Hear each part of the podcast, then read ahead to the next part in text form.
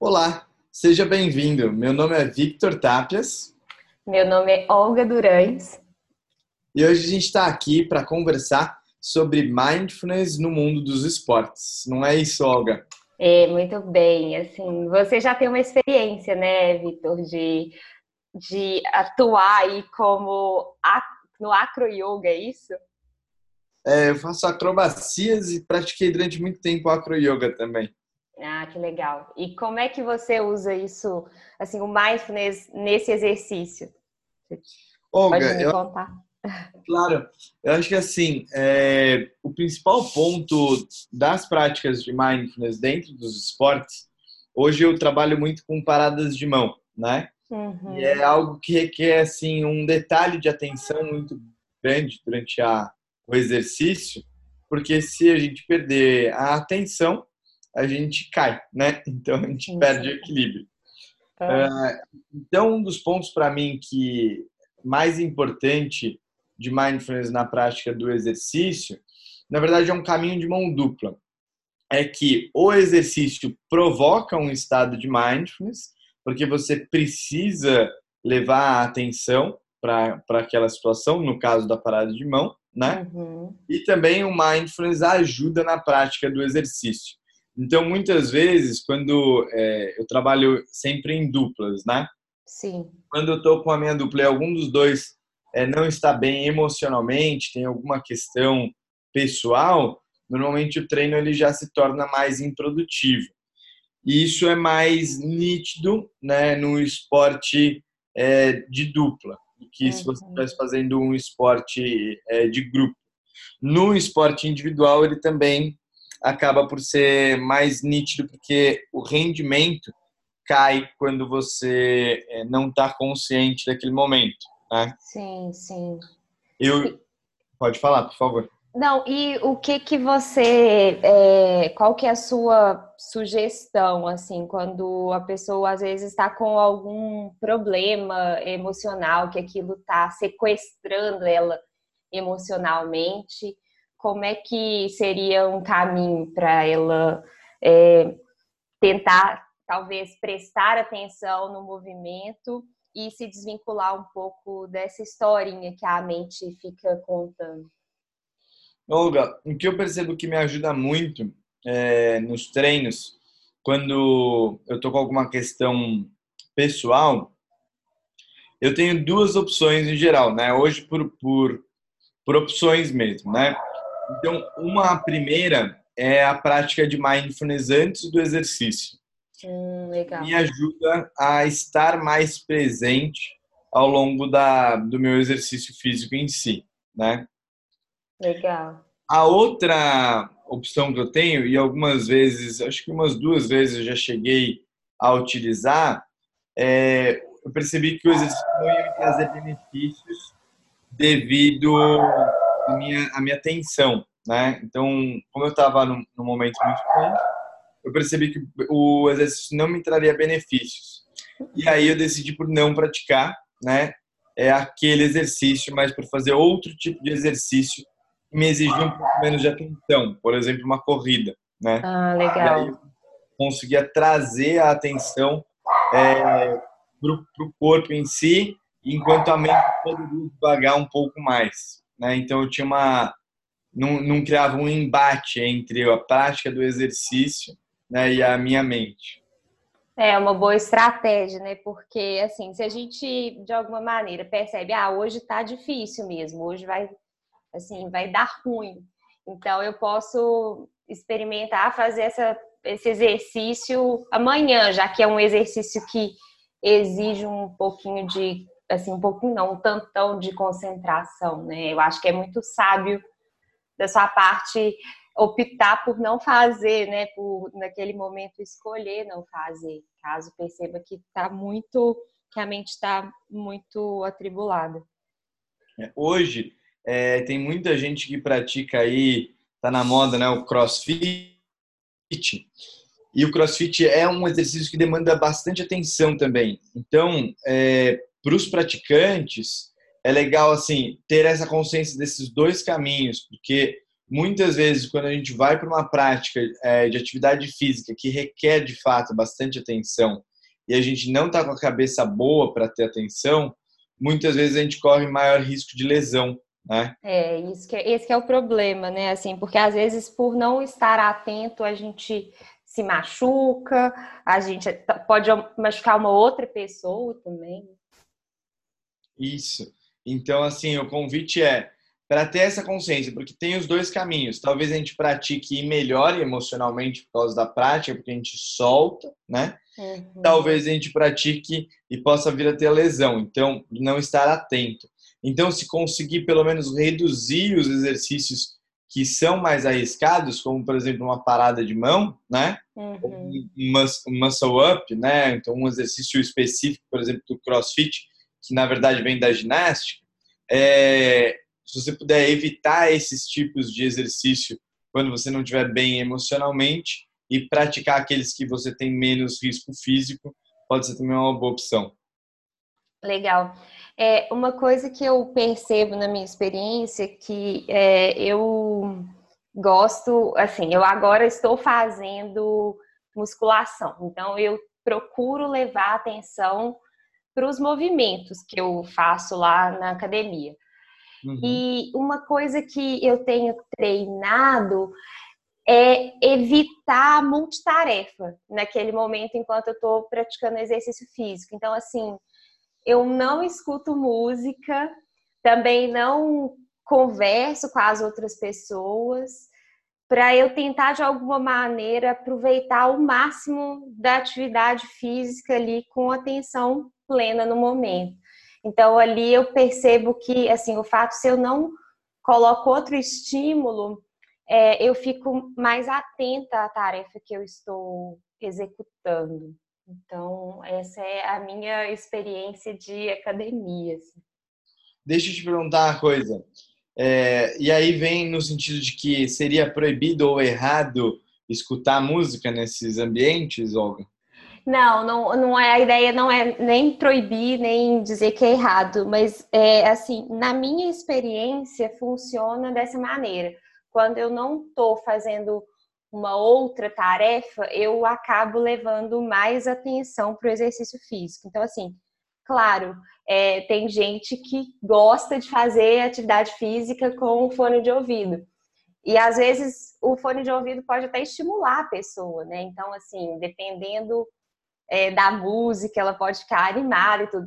Mas comigo, o convite, assim, que eu, assim, eu me propus na, na, na musculação é focar no exercício, é prestar atenção no exercício mesmo.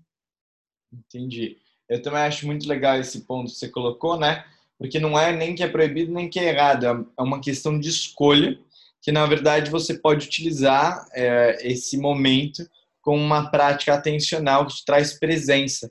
E aí a gente encaixa nas pesquisas de Harvard que trazem que quanto mais presença a gente tem, a gente tem uma tendência maior de se sentir mais feliz também, né? Sim, sim, isso é bem legal. Eu sei que, assim, eu não gostava de fazer é, musculação. E eu acabei é, sendo meio que ah, forçada a fazer a musculação, porque é, eu gostava muito do spinning, e aí o meu neurologista tinha me falado da importância de praticar musculação, de deixar é, os meus músculos mais fortes e tal. E aí eu fui levada para musculação, assim, bem contrariada, não, não gostava. Uhum. E aí, assim, foi uma descoberta bem interessante essa coisa de poder levar atenção, assim mesmo, para para uma atividade que eu não curtia. E aí, assim, eu vi que é, o fato de levar a atenção meio que cessou a ruminação mental naquele momento, assim, não é que eu ame fazer atividade, é, é, fazer a musculação, mas eu percebo que na hora que eu levo atenção, aquilo cessa a ruminação mental que né, em outro momento poderia estar acontecendo, assim, ai, que chato, nossa, isso não acaba, ai, isso está demorando muito. Então, assim, o fato de simplesmente estar presente é, me conecta com o exercício e eu sofro menos, eu tenho essa impressão. Legal. E deixa eu te perguntar uma coisa. Quando você fala levar atenção, para onde que você de fato leva a atenção quando você está praticando a musculação?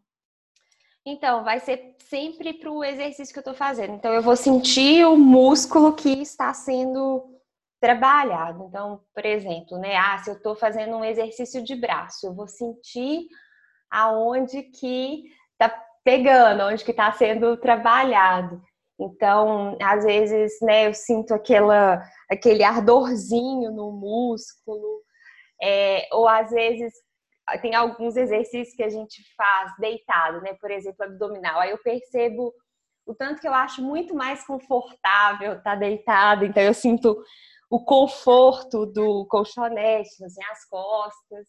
Eu vou mesclando aí a, a minha atenção para diversas partes do corpo.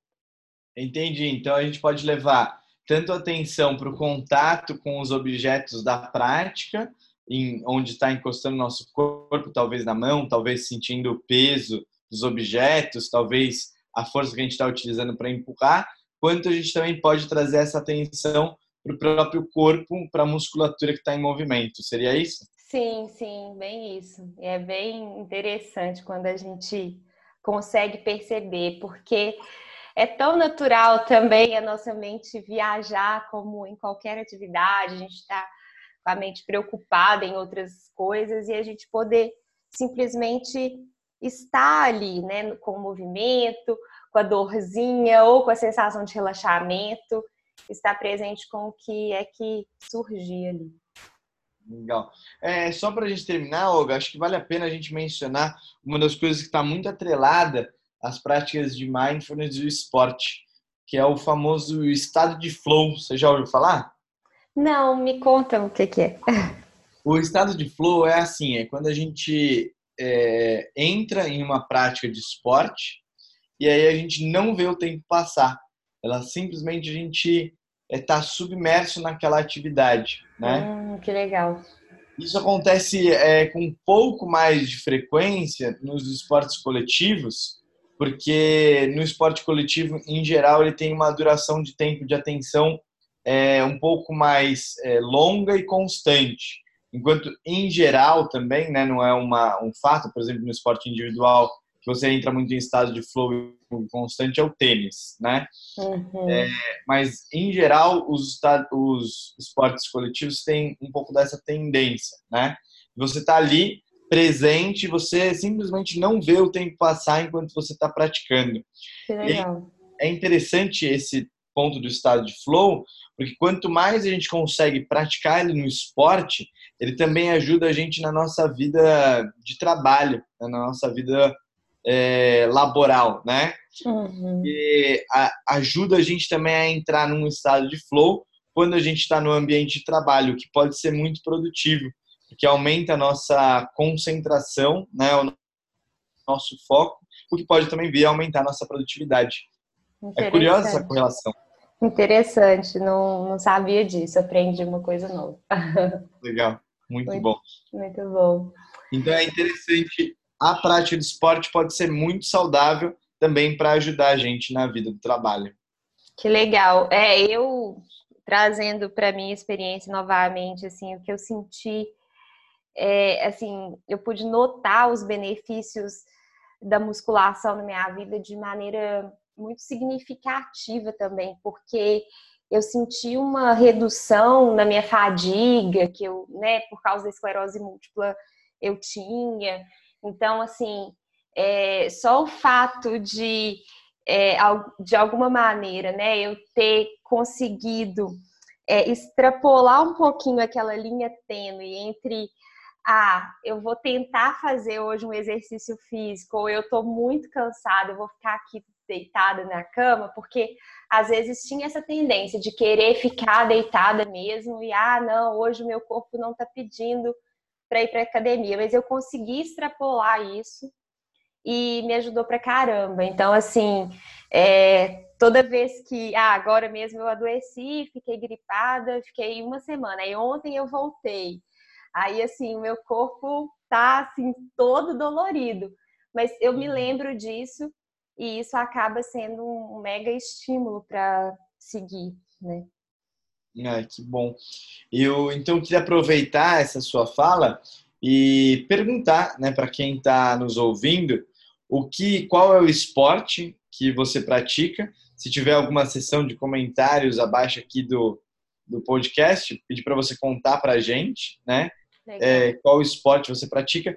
E se você não pratica esporte, fica o convite para você é, realizar algum tipo de prática com essa atenção que a Olga nos convidou a fazer, como ela faz com a prática da musculação. Muito bom, Vitor. Então é isso, pessoal. Fica o convite aí para vocês experimentarem fazer é, as atividades físicas com atenção plena e depois nos contar como é que tem sido a experiência de vocês. Isso. E se você gostou da nossa conversa, é, segue a gente aqui no canal, que a gente está vindo quinzenalmente com novos podcasts. Muito bem. Vitor, então até o nosso próximo encontro. Pessoal, fico aguardando os feedbacks de vocês. Um abraço e até o próximo encontro. Até.